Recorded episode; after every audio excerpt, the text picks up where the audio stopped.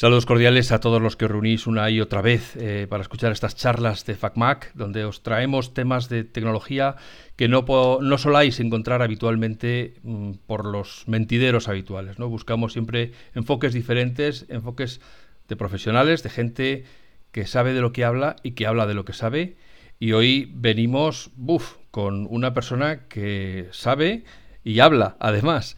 Es, podemos decir, eh, un influencer de antes de que se inventaran los influencers, que eso ya es decir. Y, bueno, una persona muy conocida en el mundo de la tecnología que al que hay que escuchar con atención porque normalmente siempre tiene eh, el, vamos a decir, el martillo en la cabeza del clavo, por, por, por, ponerlo metafóricamente. Vamos a saludar inmediatamente, porque tenemos muchas cosas de las que hablar con él, a Enrique Dans, eh, que es profesor en EA University. Y, bueno, y que eso, y que, tengo muchas ganas de hablar con él porque, porque nos conocemos eh, electrónicamente desde hace muchos años. Hola Enrique, buenos días, buenas tardes, buenas noches, ¿qué tal estás? ¿Qué tal? ¿Cómo andas? Pues muy, bien. aquí estamos. Bueno, pues fíjate, después de tantos años de, de carteos electrónicos, al final ha llegado el día en el que no, la gente no lo sabe, pero nos estamos viendo cara a cara y, bueno, y, participas en FacMac con, tus opiniones. Eh, ¿Te parece correcto eso de que eras influencer antes de que se inventaran los influencers? No tengo ni idea. O sea, yo mm, nunca aspiré a, influenciar, aspiré a. O sea, mi, mi idea era básicamente recopilar material para basar mis clases, para entonces, claro, me encontré con que si recopilaba material eh, en forma de enlaces y los subía a un sitio, pues ese material se enriquecía con otros comentarios y tal, y por lo tanto, pues de alguna manera parece ser que se convirtió en una fuente de influencia, cosa que me parece muy bien. Pero yo sigo sosteniendo que lo más importante de mis artículos no es lo que digo yo. Lo que digo yo es una, es una opinión y las opiniones son como los culos, todos tenemos uno. Eh, lo importante es el trabajo de documentación que sí que intento hacer de manera más o menos rigurosa o siguiendo una metodología académica. ¿no? Ya, ya, ya. Yo creo que eso es lo que determina a un auténtico influencer es aquel que ha llegado a serlo sin querer serlo, que es la gran diferencia con los que ya hacen la carrera de influencer, ¿no? Para, sin, con, poco, con poco bagaje detrás, ¿no? Eh, bueno, por, supuesto, contigo me gustaría hablar de todo, de todo. O sea, me gustaría estar contigo hasta que te cayeras, hasta que te sangrara la nariz, oyendo tus opiniones, porque, eh, pues eso, como dices, investigas mucho y, tienes un criterio muy establecido de, sobre los temas y por lo tanto siempre lo que dices, eh, como he dicho al principio, pues es, es, digno de escucharse, ¿no? Pero en este caso me gustaría tener una conversación contigo sobre el coche eléctrico unas palabras que no se caen de los titulares. Todos los días hay alguna noticia, bien porque ha hablado Elon Musk, y eso ya hace que suba el pan, o caigan las acciones, según lo que haga. pero, eh, pero lo cierto es que hace, para los que siguen el podcast, pues hace unas semanas publicamos un podcast que se llamaba El mito del coche eléctrico, donde hablábamos con una persona de la industria y era bastante crítico sobre cómo se está imponiendo, se está intentando imponer con, bueno, digamos que para la cantidad de millones que se dedican a esto, según su opinión, con éxito regular, eh, el coche eléctrico para que se implante y que no está muy claro si esto al final va a triunfar o realmente por mucho que se esfuercen la gente va a seguir prefiriendo la gasolina porque es más barata y porque le sirve para lo que quieren, ¿no? Entonces, eh, si tuvieras que hacer una afirmación así de entrada con el coche eléctrico, ¿cuál, ¿cuál sería? Pues que no hay otra. Es la mayor transición tecnológica de nuestro tiempo y no hay ninguna otra alternativa. Es decir, pretender que existen alternativas es engañarnos y es despreciar el mayor problema que tenemos absolutamente como civilización, ya no como, como país, ni como, no, no, no, como civilización humana, el mayor problema que tenemos se llama emergencia, emergencia climática y lo único que podemos hacer es eliminar la tecnología que la ha provocado, es, es salirnos de la tecnología que la ha provocado, que es los que son los combustibles fósiles, la quema indiscriminada de combustibles fósiles. Por lo tanto, eh, si no conseguimos erradicar los vehículos de los, los vehículos de combustión interna en dos décadas, tendremos un muy serio problema. Y es el, o sea, el, el foco en el consumidor, en el usuario particular, es porque es donde es más fácil influir. ¿No sería mejor meterse con las industrias que están ahí consumiendo a troche y moche? El foco en el consumidor eh, particular es absolutamente fundamental porque todo depende de lo que el consumidor eh, particular haga. Es decir, el consumidor está en su derecho de exigir determinados tipos de productos, de exigir determinados procesos de fabricación o de exigir determinadas eh, formas de hacer las cosas. ¿no? Y es la única forma de hacerlo en una economía de mercado. Mientras el consumidor particular siga prefiriendo alternativas no sostenibles, se las seguirán brindando. Habrá alguien que se las siga brindando, eh, salvo que lo regulemos de manera muy agresiva, que es lo que lógicamente también hay que hacer. Pero eso, eso, iba, imagínate, o y si imaginamos que de repente todo el mundo, sobre todo vamos a poner, por ejemplo, en una ciudad como Madrid, de construcción vertical, eh, se pone eh, en su casa con un coche eléctrico, además hay que darle potencia para que los puedan cargar y enchufes, eh, conexiones donde los puedan... O sea, no estamos empezando un poco la casa por el tejado, es decir, cómprate un coche eléctrico y luego ya veremos dónde lo cargas. ¿eh? Cuando vayas de Madrid a Valencia ya veremos a ver en qué punto tienes que parar para cargarlo. Te estás cuatro horas cargándolo y luego sigues tu viaje. Nadie está cuatro horas cargando un coche eléctrico. Y si está cuatro horas cargando un coche eléctrico, ese mito es, absolutamente... Ha elegido el coche eléctrico equivocado. O sea, la, única posibilidad de cargar un coche eléctrico en viaje es con carga rápida. Y lo que pasa es que hay muchos coches eléctricos que no admiten carga rápida. ¿Por qué? Porque son malos productos. Son productos que están hechos de una manera, eso, pues el, coche eléctrico como mal menor. Voy a ver si, voy a ver si hago un sustitutivo barato, bueno, barato no, un sustitutivo eh, tal para poder hacerlo eléctrico. No, esas son marcas que han tomado un camino erróneo. Un coche eléctrico tiene que poderse cargar en 10-15 minutos 300 mm, kilómetros, 400 kilómetros. ¿no? Y si no puedes hacer eso, tienes un producto que es totalmente subpar. Pero estamos hablando de algo, o sea, no es cuestión de empezar casas por tejados o por, cimientos, no, es un problema de, redefinir la movilidad.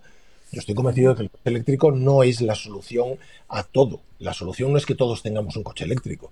La solución es que la movilidad pase de ser un producto a ser un servicio y por lo tanto la gran mayoría de la gente no quiera tener un coche. Y no quiera tener un coche porque no tiene sentido que todo el mundo tenga un coche. Redefinir la movilidad quiere decir que quien no tenga un sitio donde poner su coche no debe tener un coche. Porque la calle no es un sitio para dejar coches. La calle te estás apropiando, cuando aparcas tu coche, te estás apropiando de un espacio de un uso público que podría dedicarse a un montón de cosas. Y que tú decides por tus santas narices que vas a poner ahí tu chatarra. Entonces, eso es algo que tiene que erradicarse. Quien no tenga un garaje no puede tener un coche porque no tiene dónde dejarlo. A medio plazo, pues hombre, como esto no se puede hacer de un día para otro, a medio plazo pues habrá cargadores en las calles que darán una cierta capacidad a aquellas personas que no tengan un garaje y tengan necesidad de cargarlo. Pero a largo plazo esto no debería ser así. La calle no es un sitio para aparcar coches y cargarlos. La calle, la calle es un sitio en las ciudades para muchas otras cosas, para crear otros espacios de movilidad, para crear otros espacios de uso urbano, para poner terrazas de hostelería y para circular bicicletas, patinetes y otros vehículos de micromovilidad. No tiene ningún sentido que una calle esté llena de espacios de aparcamiento. Pero entonces el coche eléctrico o no eléctrico, va a acabar siendo cosa de ricos, que son los que van a tener una plaza de aparcamiento. No, el coche lo lógico no es que sea cosa de ricos, lo lógico es que cada vez que necesites un coche no tengas por qué tenerlo. Y por lo tanto lo que hagas es levantar tu smartphone, hacer uso de una aplicación y que aparezca un coche que te recoge en menos de 5 o 10 minutos y que te lleva donde quieras. Y por tanto no necesites, seas rico o no, no necesites tener un coche a medio plazo los, eh, coches eléctricos, esos que tú dices que son para ricos, serán flotas que cualquiera puede utilizar y que utilizará en función de sus necesidades. Eh, si soy rico, a lo mejor decido que quiero un coche eléctrico pues, muy lujoso en el que voy solo y donde puedo ir trabajando o durmiendo como me dé la gana. Y si no lo soy, prefiero ir en un coche compartido. Eso dependerá. O sea, yo no veo a Kim Kardashian yendo en un coche compartido con otras tres o cuatro personas que no conoce de nada. Y sin embargo, es posible que no tenga necesidad o que no pueda tener un, vehículo propio, ¿no? Y, entonces esto, al final, estamos hablando de que va a ser de arriba para abajo, eh, ir limitando ese uso del, del vehículo digamos, eh, en contra, digamos, en contra de los votantes, por así decirlo, teniendo un coste político. Es que el votante lo que quiere es eh, mantener eh, sus, su nivel actual de, de, uso de las cosas sin mirar más allá. El votante es el votante. El ser humano expresa de una cosa que se llama isomorfismo y es yo quiero mantenerme como estoy. ¿No? Virgencita que me quede como estoy, yo mi coche es mi coche, si puedo lo cambio por uno mejor y así mi vecino me mira con más cara de envidia, etcétera, etcétera. ¿no? Y esto hay que cambiarlo. O sea, esto nos ha llevado a una sociedad completamente insostenible. Y si es completamente insostenible, pues tenemos un problema. Y es que todo aquel que no quiera pensar en ese problema está haciendo el avestruz. Está enterrando la cabeza eh, en la arena y diciendo, no me importa, no me importa, a mí déjame mi coche y mi sitio para aparcarlo. Pues hombre, alguien tendrá que decirle a ese votante, mm, tío, deja de ser el imbécil, esto no es sostenible, así nos vamos todos al carajo, así se hunde la civilización humana, así se quema el planeta, ¿entiendes? Por lo tanto, cualquiera que me diga, yo es que no quiero cambiar, quiero seguir haciéndolo exactamente igual, lo que le falta es educación. Educación para entender el problema y capacidad de solucionar un problema que efectivamente tiene solución, pero tiene solución si contribuimos todos a ello, si no, no. Pero esa, esa solución va a tener que ser impuesta. O sea, voluntariamente nadie va a decir, bueno, vale, pues yo me deshago de mi coche y yo empiezo a ir en autobús o empiezo a ir en no sé dónde, mi hora y pico de viaje de ida, mi hora y pico de por el planeta. Eso o viene el gobierno o la institución que corresponda y dice, por aquí ya no se puede circular o, o si no, no va a ocurrir nunca confía en el mercado. O sea, si mucha gente tiene una necesidad, el mercado la proveerá, lógicamente. Lo que ocurre es que la solución se llama conducción autónoma, no conducción eléctrica. Es decir, tú con la conducción autónoma puedes conseguir un servicio de transporte que utilice mucha gente con mucha calidad y además con un coste relativamente bajo porque el principal coste de una carrera de taxi obviamente es el taxista.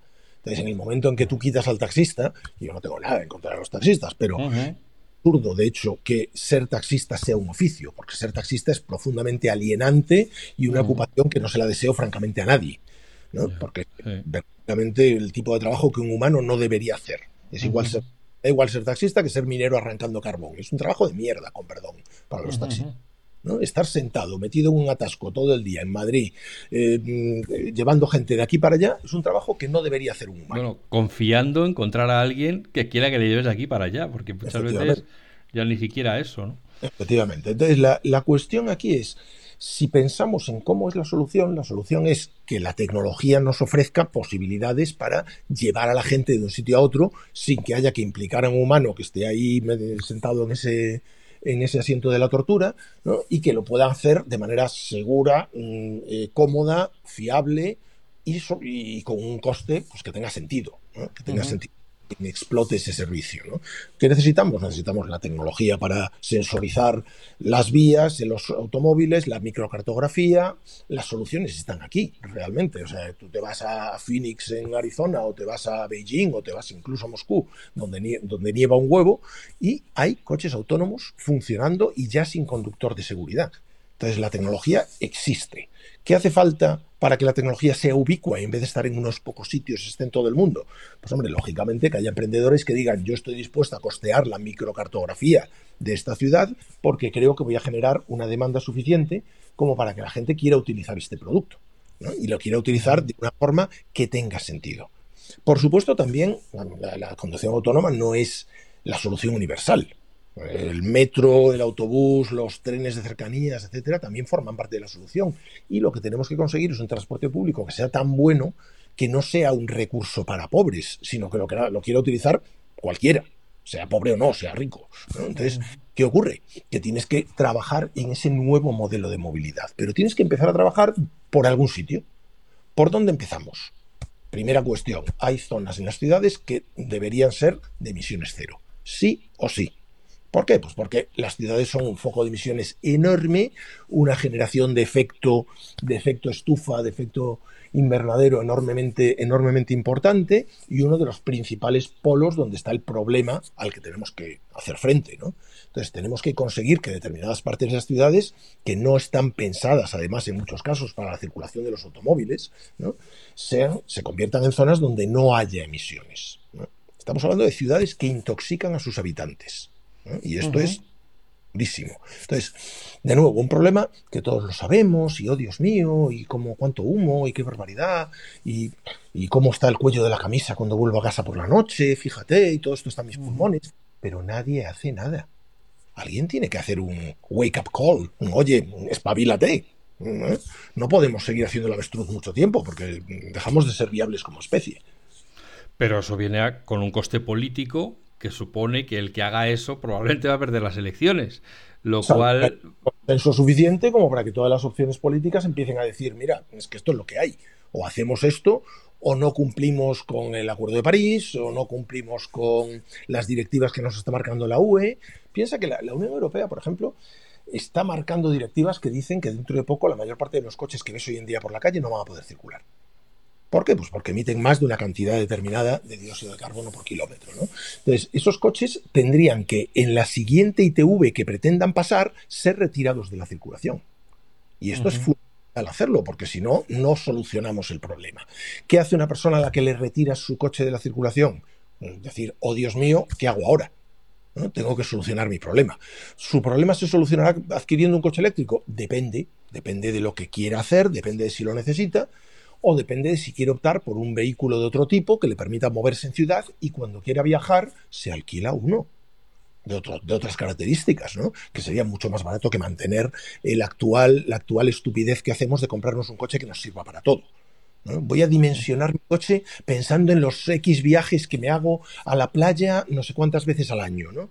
Y para eso cargo con un pedazo de bicho enorme que no necesito para nada, en el que voy solo todos los días en el atasco en la ciudad.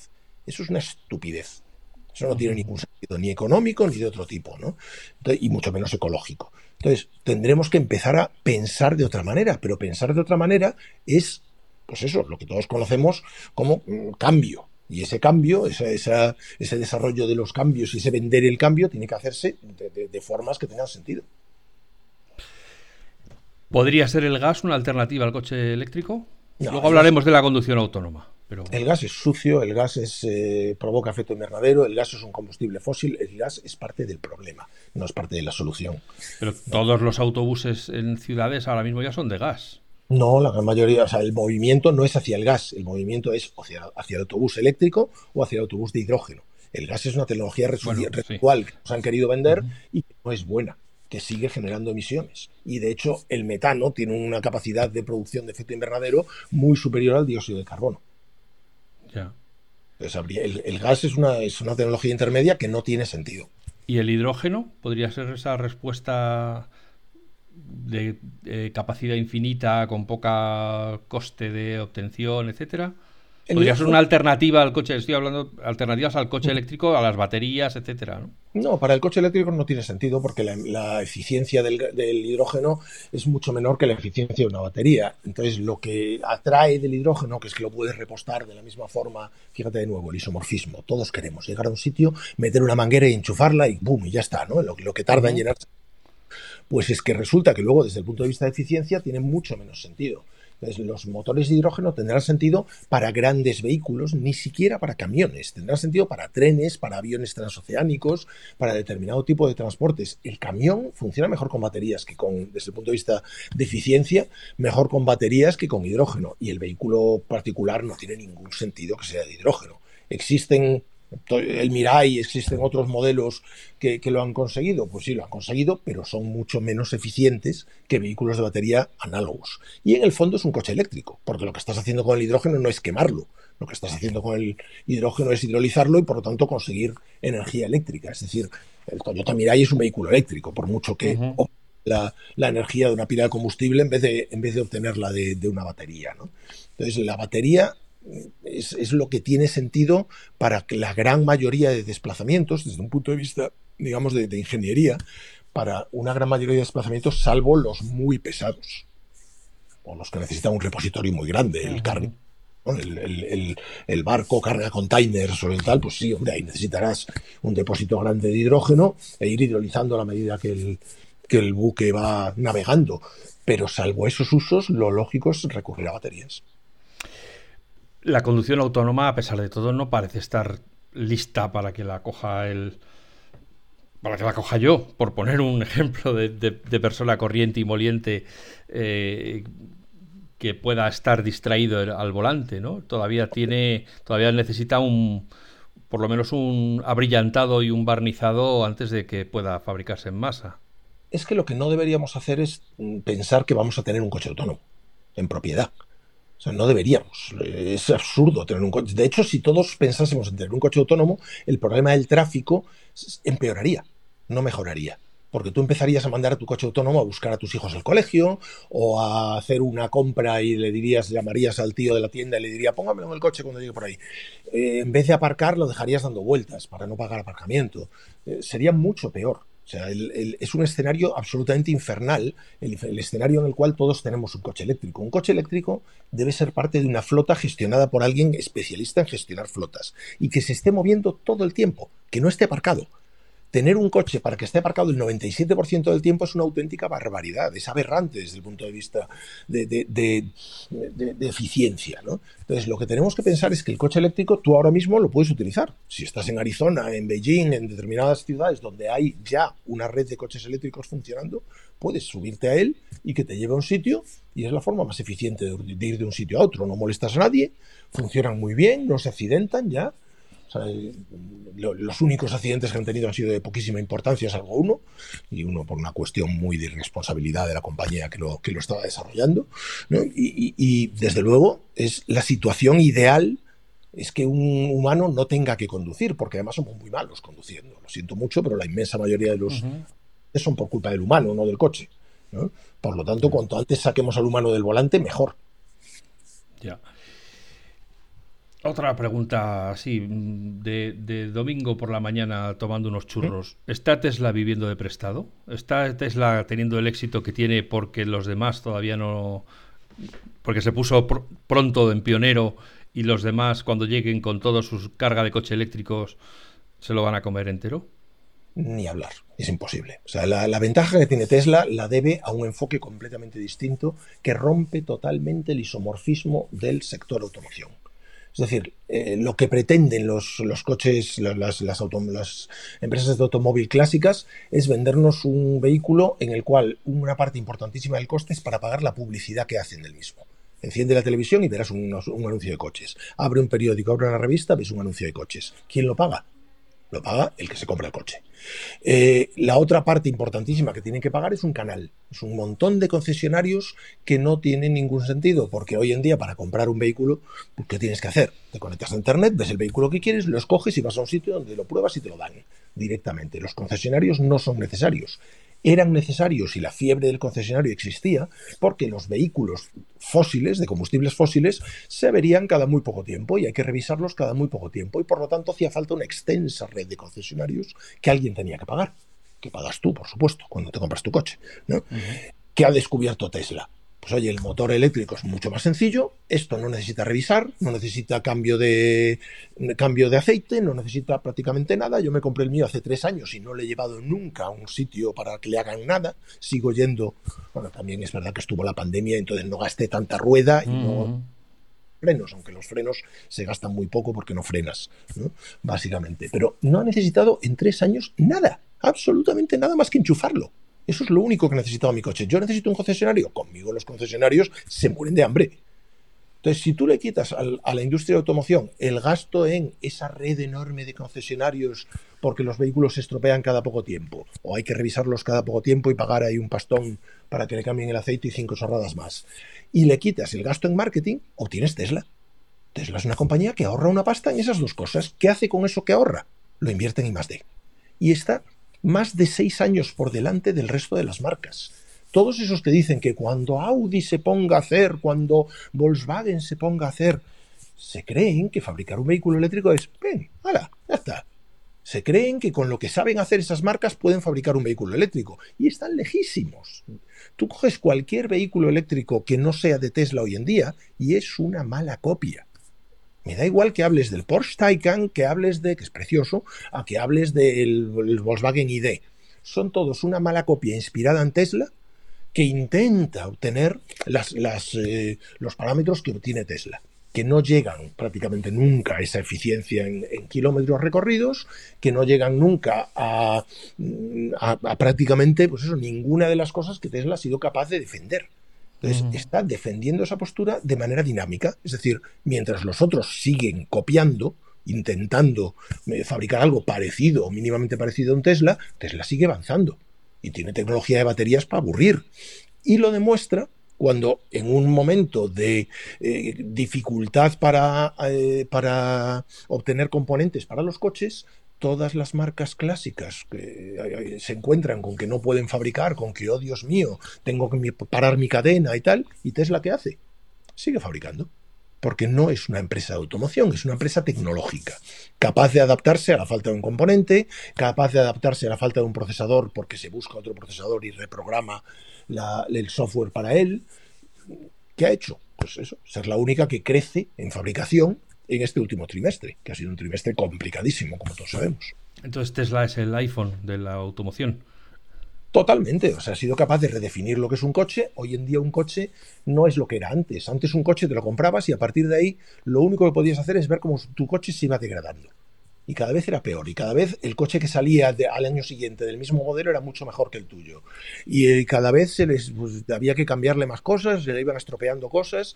Y, y desde luego lo que nunca hacía era mejorar. Yo me compré un coche tres años, cuando me compré ese coche, tenía cierta capacidad para darle dos veces a la palanquita y que condujese solo por la autopista. Pero si llegaba a una zona de obras, pues estaba fastidiado. Si llegaba a un semáforo, estaba fastidiado. ¿Qué ha pasado? Semana a semana mi coche se actualiza, el software cambia y de repente veo que ya mi coche es capaz de reconocer conos de tráfico y que cuando reconoce conos de tráfico reduce la velocidad y toma ciertas precauciones y que cuando veo un semáforo Siguiente actualización, cuando ve un semáforo reconoce que está en rojo y se detiene. Y eso yo no lo tenía cuando compré mi coche. Mi coche hoy en día es mejor que el coche que compré.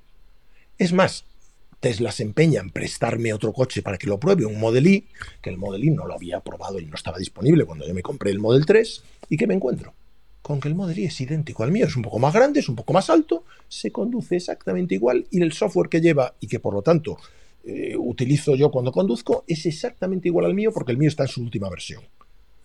¿Cuándo un propietario de un automóvil de los clásicos ha tenido esa sensación? Nunca.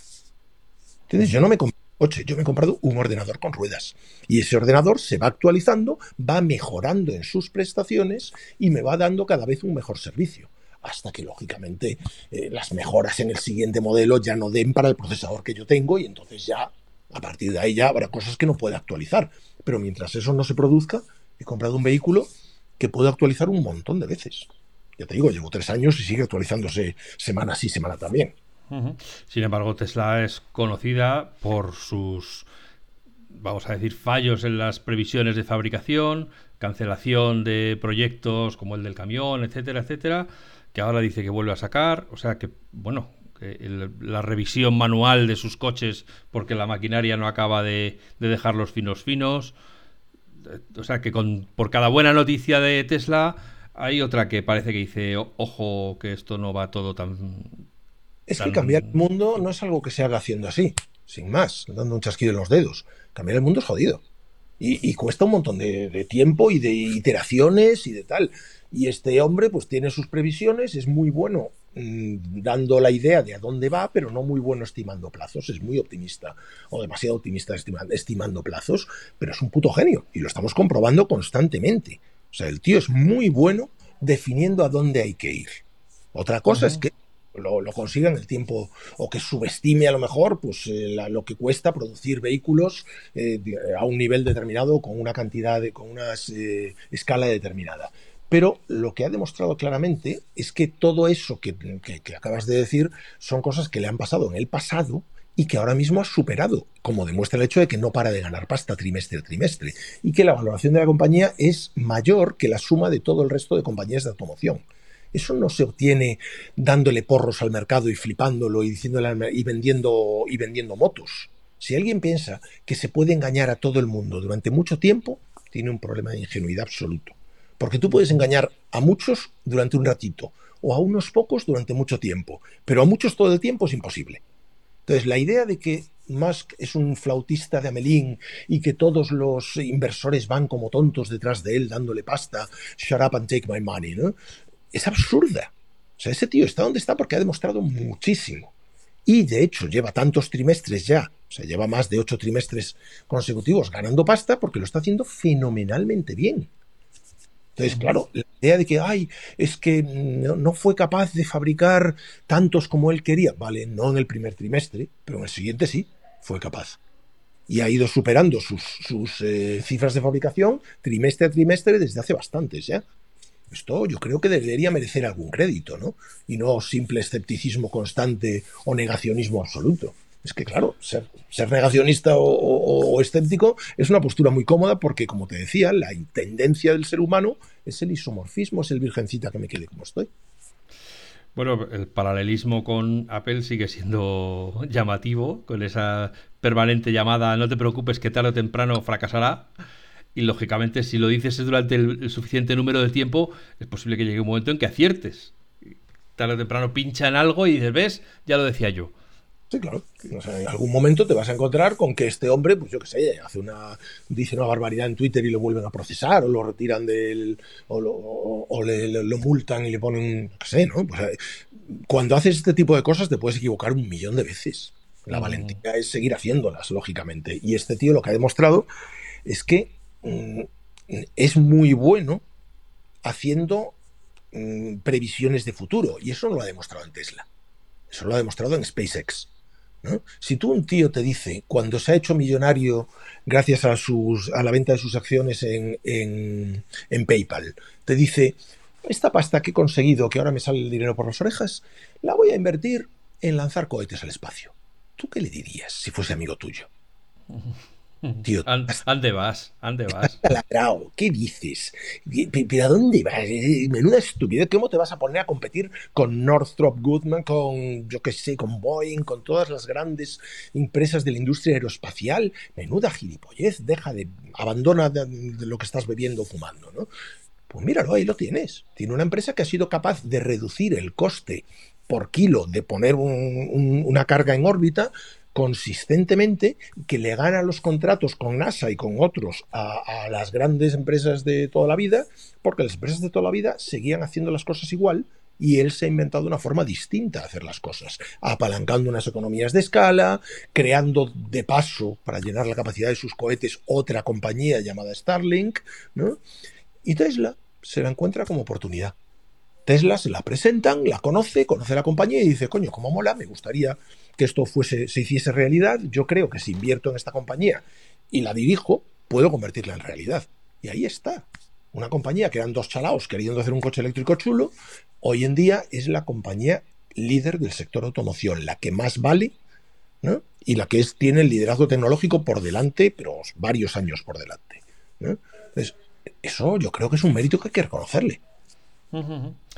Y ya que hemos mencionado un par de veces a Apple, ¿qué podemos, ¿podemos esperar un Apple Car o eso simplemente es un bueno, una entelequia que le está sirviendo a Apple para conseguir otras tecnologías y aplicarlas en sus dispositivos? Podemos esperar un Apple Car porque podemos esperar cualquier categoría de producto que Apple vea posibilidad de reinventar. El modelo de negocio de Apple no es innovar, no es, no es desarrollar de nuevas ni nada por el estilo, es tomar un concepto que está en, uso ya y reinventarlo. Reinventarlo quiere decir rediseñarlo, hacerlo más cómodo, más bonito, más deseable, más lo que sea. En algún momento podríamos esperar el iMilk porque resulta que la leche ya nos aburre y entonces queremos una leche que sea de Apple. Pues vale, ¿Estaríamos dispuestos a pagar más por leche si fuese de Apple? Pues posiblemente, porque nos diría, es que fíjate, la he hecho blanca. Y tú te pararías a pensar y dirías, coño, ya era blanca, ¿no? Ya era blanca antes, ¿por qué me cobra más por hacerla blanca? Pues por alguna razón resulta que la propuesta de valor de esa leche tendría algo por lo cual un porcentaje del mercado estaría dispuesto a pagar. Y no les llamemos gilipollas es que si están dispuestos a pagar, resulta que seguramente es porque les aporta un valor. O sea, yo sé que cada vez que me compro el siguiente laptop mm, pago una barbaridad más de lo que podría parar, eh, de lo que tendría que pagar por un laptop comparable en el entorno PC. Pero lo quiero pagar porque me quita muchos problemas y porque mi propuesta de valor es just works. Y, me resulta, pues eso, y, la comprobación empírica es que los laptops que tengo de Apple, que los jubilo cada vez que veo que tiene algún eh, deterioro en sus prestaciones, porque no olvidemos que yo, joder, a mí un laptop es algo que utilizo cuando estoy subido en escenario, que no es el momento más cómodo para ponerte a trastear, ¿no? Tengo que confiar perfectamente en mi máquina, ¿no? Los laptops que jubilé hace tres o cuatro ediciones es que siguen en casa funcionando. Ya no me los llevo a, un, a una conferencia, pero siguen en casa funcionando. No me lo daban los PCs y yo vengo del mundo PC antes, ¿no? Soy un switch. un sangre sucia. Oye, que te iba a decir, pero en, en la automoción, por seguir con el tema, ya está Tesla, que es la que ha reinventado este tema. ¿Qué, puede aportar Apple? Os vamos a hacer un Tesla que ya es caro, pues aún más caro. Eh, o que redefina a lo mejor la movilidad. A lo mejor la apuesta de, Apple es definir la, redefinir la movilidad, no haciendo otro Tesla más mono o más caro, sino haciendo el, perfecto coche para flotas de vehículos autónomos. Veremos. Eh, la capacidad la tiene. Tecnológicamente tiene la capacidad para sensorizar, tiene la capacidad para mm, crear un vehículo desde, porque fabricar vehículos no es sencillo, pero las tecnologías, eh, son tecnologías de uso común y las más evolucionadas, que son las de Tesla, las abre, las hace open source. Entonces, ¿puede hacerse, puede innovarse sobre el concepto de coche? Posiblemente. ¿Es interesante? No estoy seguro, porque la propia Tesla lo que pretende a medio plazo es que sus coches sean vehículos compartidos. Yo creo que donde es interesante innovar es el concepto de movilidad y ahí es donde a lo mejor nos encontramos a Apple, ya veremos. Pero como no es sencillo, es el típico proyecto de Apple que lleva mucho tiempo definiéndose y dándose forma y, buscando dónde está el hueco. O sea que podría ser una nueva división dentro de servicios que Apple tuviera esta flota de coches operados por Apple y que tú llamas y te sirven para el trayecto que quieras, por ejemplo.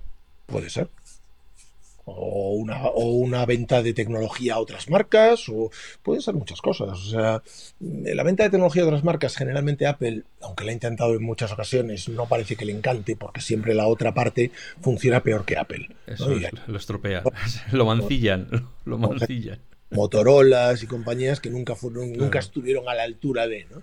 Pero mm, es posible que, de cara, bueno, y hemos tenido alianzas de Apple con fabricantes de automoción y, iteraciones para, para, para, manejar el sistema de entretenimiento y de interacción del, del, conductor con el coche, la interfaz de usuario, mediante Apple, ¿no? mediante tecnología de Apple. Pero ya veremos qué acaba sacando. ¿Te atreves a dar un plazo de, cuando, si Apple tiene algo de, cuánto puede tardar en dar? Teniendo en cuenta cómo está eh, la conducción autónoma y cómo están las fabricaciones, la crisis innegable en la que están todos los fabricantes de coches, eh, etcétera, que pueden llegar a, poner alguna fábrica directamente a la venta que a Apple le pudiera facilitar mucho los, los planes? No, no, pero porque, porque dar un plazo sería equivalente a meter el, dedito en la boca, mojarlo un poco y sacarlo al viento. Y no, no, es que no tienes más elementos para, para dar un plazo que eso. Que decir, uh, yo creo que dos años. Pues es que no, no tiene mucho sentido. Apple es una empresa que tiene sus ritmos, que depende muchísimo de, de la capacidad que ve para, para generar, digamos, una percepción diferente en el mercado. Apple no desarrolla en función de lo que el mercado le pide Apple desarrolla y luego le dice al mercado lo que tiene que hacer. es, completamente distinta a lo que hacen, a lo que hacen muchas otras marcas. Las marcas intentan escuchar al mercado y en función de lo, del mercado, lo que el mercado pide, desarrollan para eso. Apple no. Apple crea su producto y luego le explica al mercado, esto te lo vas a comprar porque te lo digo yo. Sí, a mí una persona que trabajaba en Apple me dijo, es muy fácil coger, eh, que por ejemplo Microsoft lo ha hecho algunas veces, coger la experiencia del usuario y hacerle que suba un piso de una sola vez y dejarlo absolutamente desorientado. Pero nosotros en Apple no, nosotros subimos un escalón cada vez. Entonces, para que el usuario vaya adoptando y se vaya acostumbrando y que cuando le llegue el cambio definitivo le sea relativamente sencillo. Entonces, a lo mejor hasta que llegue el coche de Apple, entre medias tiene que haber muchos escalones, muchas tecnologías y muchos productos incluso que tiene que poner Apple en el mercado para que cuando llegue el momento de conocer ese coche o ese vehículo o ese lo que sea, pues el, usuario esté preparado para adoptarlo sin que parezca que le has cambiado y las, las has vendido un perro verde, ¿no?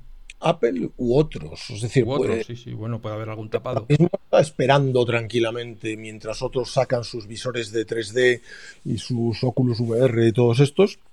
Un montón de compañías haciendo, haciendo realidad virtual o realidad eh, aumentada. Aumentada, ¿no? Eh, simplemente con Apple mirando y diciendo esto es una mierda, ya verás cómo ha mío directamente, ¿no? Entonces, ¿qué está haciendo? Pues, educando al mercado a costa de otros, literalmente. El suyo, lógicamente, tendrá un planteamiento diferente y si no, no lo saca. Para sacar algo parecido, no, no, tiene un especial interés en, ser la primera, ni en ser la más rápida, ni en ser, no, no, no. Lo que, lo que sacará es cuando tenga sentido sacarlo. Claro. Entonces, volviendo otra vez al principio de la charla, teniendo en cuenta que a esto del coche eléctrico, autónomo, mm, de hidrógeno, de lo que sea, a, la solución, al problema de, la movilidad en las ciudades, eh, hay que meterle mano, como hemos dicho, desde el punto de vista político. ¿Cómo crees tú que se, se deberían desarrollar los acontecimientos para que esto tuviera lugar, para que en algún momento, porque en algún momento tiene, se tiene que romper el junco. O sea, esto no, no va de irlo doblando, irlo doblando y que nunca llegue. Está claro que hemos llegado a un punto, a un callejón sin salida, a un punto de término en el cual hay que borrar y empezar de cero. ¿Eso cómo, cómo se hace? Desde el punto de vista, digamos, de la teoría económica. Eh, hay varias palancas. La primera palanca es legislación. Tú tienes que explicarle al mercado que no se pueden vender coches que emitan eh, dióxido de carbono eh, a partir de un año determinado. Eh, hay, marcas que se están comprometiendo a 2025, hay países que se están comprometiendo a 2030 y Europa en su conjunto está diciendo que dentro de dos años no vas a poder conducir nada que emita pues, una cantidad de dióxido de carbono que hace que todos los vehículos actuales sean mm, no, no puedan circular. Entonces, con toda esa serie de restricciones, tú tienes que explicarle al mercado, si decides comprarte un vehículo de combustión interna, en pocos años va a ser completamente obsoleto. Y es más, va a estar prohibido venderlos como ese. Como en general no tiene una gran vocación por, por, conducir vehículos obsoletos, eso hará que el mercado vaya evolucionando. Esta es la primera palanca. La primera palanca es no se puede vender un, un, producto que si te metes en tu garaje con él y le enciendes el motor y te quedas metido dentro de él durante unas horas, te mueres. Pajarito. Entonces, un producto tóxico es una tecnología antigua que hay que jubilar en un plazo de 5 años, 10 máximo. O sea, nada de 2040. 2030 debería ser el límite para la venta, 2025 debería ser en realidad, para la venta de vehículos, para la prohibición de la venta de vehículos de combustibles de combustión interna. Segunda palanca que tienes que accionar, y esta es municipal. La palanca principal que evita la circulación de vehículos es el aparcamiento, restringir el aparcamiento. Hay que redefinir las ciudades y el espacio en las ciudades como sitios en los cuales no están pensados para que nadie deje su chatarra. Tú no puedes apropiarte, no deberías poder apropiarte del espacio en la calle para aparcar tu vehículo. Si tienes un garaje, apárcalo en tu garaje. Si no tienes un garaje, pues no puedes tener un vehículo. Es lo que hay. Entonces, y no es que sea de ricos o no de ricos, porque un rico puede vivir lo mismo en una zona en la que no hay casas con garajes que, un, que en una zona en la que sí los hay. ¿no? Es un problema de uso del espacio urbano. Hay muchos usos para el espacio urbano mejores que aparcar vehículos entre otros, eh, carriles de movilidad, de micromovilidad, etcétera, que hacen que mucha gente pueda moverse en bicicleta, en patinete o en transporte público, por supuesto. ¿no? Pero volvemos otra vez al tema de, fíjate, si llevamos años con los parkings disuasorios en las afueras de las ciudades, y, y, es eso que es fácil, porque está a las afueras de la ciudad y tampoco le meten mano. Y, otra cosa que quiere decir es que la hornada de políticos que tenemos ahora, de cualquier signo que cojas, no se eh, distinguen precisamente por su capacidad para explicar las cosas a la ciudadanía. Ya, pero alguien se lo tendrá que decir, ¿no? Alguna autoridad tendrá que decirles mm, esto es lo que tienes que hacer en tu ciudad sí o sí, porque si no tu ciudad no es sostenible y no le doy la aprobación. Entonces, o hacemos las ciudades sostenibles, o hacemos, o tomamos el ejemplo de Pontevedra y peatonalizamos muchas zonas, o de cada vez ciudades, lógicamente, y entendemos que peatonalizar es dotar de vida a la ciudad. No, no restringirla, ¿no? Es, mejorar el comercio local, es mejorar la vida, las condiciones de vida de los ciudadanos. Hay que peatonalizar muchísimas zonas, sobre todo en Europa. donde una gran parte de las ciudades está diseñada no para que circulen automóviles, es incomodísimo circular en un coche por determinadas zonas de ciudades europeas con una planta razonablemente antigua. ¿no? Entonces tenemos que peatonalizar muchas zonas, convertir muchas otras en zonas de cero emisiones y restringir el aparcamiento en superficie de manera cada vez mayor. De manera que para alguien coger su coche sea una propuesta de valor, su coche particular, sea una propuesta de valor cada vez más baja, cada vez más incómoda, para que prefiera hacerlo de otras maneras, moverse y desplazarse de otras maneras. ¿no? Esto tiene tiene el sentido de que el, aparcamiento, ya te digo, es el gran disuasorio. Si tú mm, puedes conducir hasta tu trabajo, pero tu trabajo, pues, al llegar allí no vas a poder aparcar porque no te ofrece un garaje o lo que sea, pues eh, no conduzcas. Pero ahora háblame de las palancas para que la gente pueda tener soluciones alternativas, porque si eso se hace así, tal cual, ahora mismo mm, lo que es, no hay, ni hay propuesta de coche compartido, ni hay propuesta de en muchos sitios ni siquiera el transporte público tiene la frecuencia, porque claro, hay que pensar que todo el mundo va a trabajar a la misma hora, todo el mundo sale de trabajar más o menos a la misma hora. Eso debe cambiar, ¿no? Nos lo ha demostrado la pandemia. Es decir, ahora podemos trabajar desde casa, podemos trabajar desde muchos otros sitios, no todos trabajos, evidentemente, pero podemos escalonar mucho más. La logística es otro reto y la logística se está controlando y regulando cada vez más. O sea, en determinados eh, países solamente se puede repartir por la noche y solamente en, mediante vehículos eléctricos para que no hagan ruido y no molesten. ¿eh? Por ejemplo, ¿no? Entonces, eh, si cambia la logística, mejora la logística urbana, para no ocupar la doble fila, el tal, el, espacio ciudadano, el espacio de circulación con vehículos dedicados a logística. Cambia el aparcamiento y liberamos un montón de zonas y mejoras el transporte público. ¿No? Lo que tienes que hacer es conseguir que la gente trabaje con mucha más libertad, pasar de una cultura de control, la cultura de control del 9 to 5, del, trabajando con el culo pegado a una silla de 9 a 5 menos las dos horas de comida o la hora de comida, es completamente absurda, es decimonónica.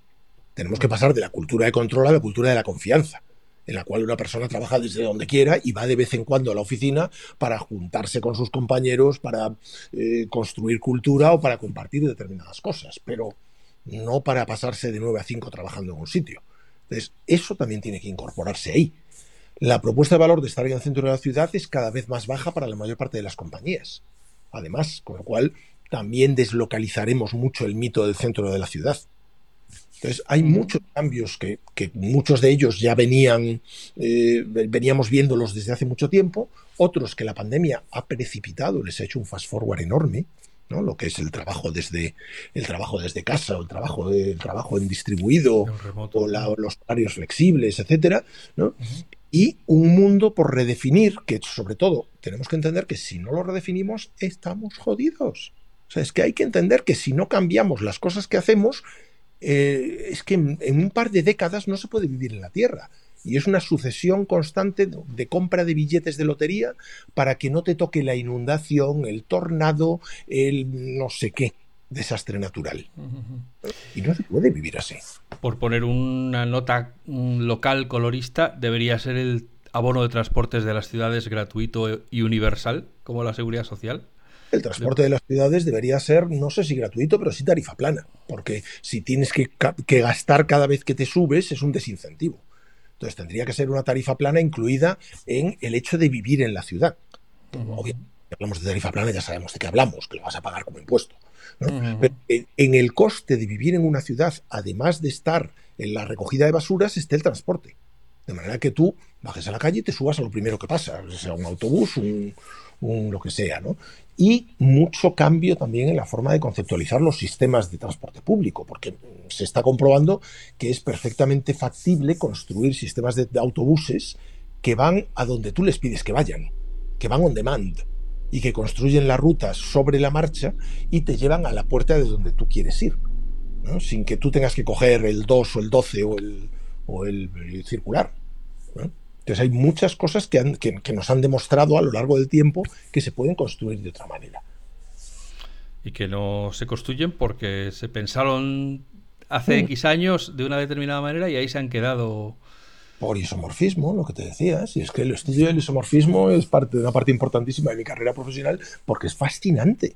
O sea, yo hay dos cosas que estudio con un, grado de fascinación brutal. Una es el isomorfismo, que es la, resistencia al cambio, o lo que hace que todos tengamos, tendamos a parecernos a nuestro entorno normativo. Y el otro es la disrupción. ¿Qué hacemos cuando nos encontramos una tecnología que provoca un cambio muy brusco? ¿Qué ocurre? Que unos son capaces de aprovecharlo y convertirse en los reyes del mambo y otros se hunden y quiebran y se van al carajo directamente. Son dos fenómenos alucinantes para estudiarlos. Desde luego. Amigos, amigas, eh, ya entendéis por qué tenía tantas ganas de que viniera Enrique Dans aquí a hablar con nosotros. Esto ha sido una perla, hablando sobre el coche eléctrico y las ciudades que deberíamos tener y que nos tendremos que conformar con tenerlas en el futuro Espero que os haya parecido interesante la charla. Le agradezco de corazón a Enrique que, se haya acercado a estos micrófonos. Como siempre, desearos que seáis felices, que seáis buenas personas y nos escuchamos de nuevo muy pronto. Hasta ahora.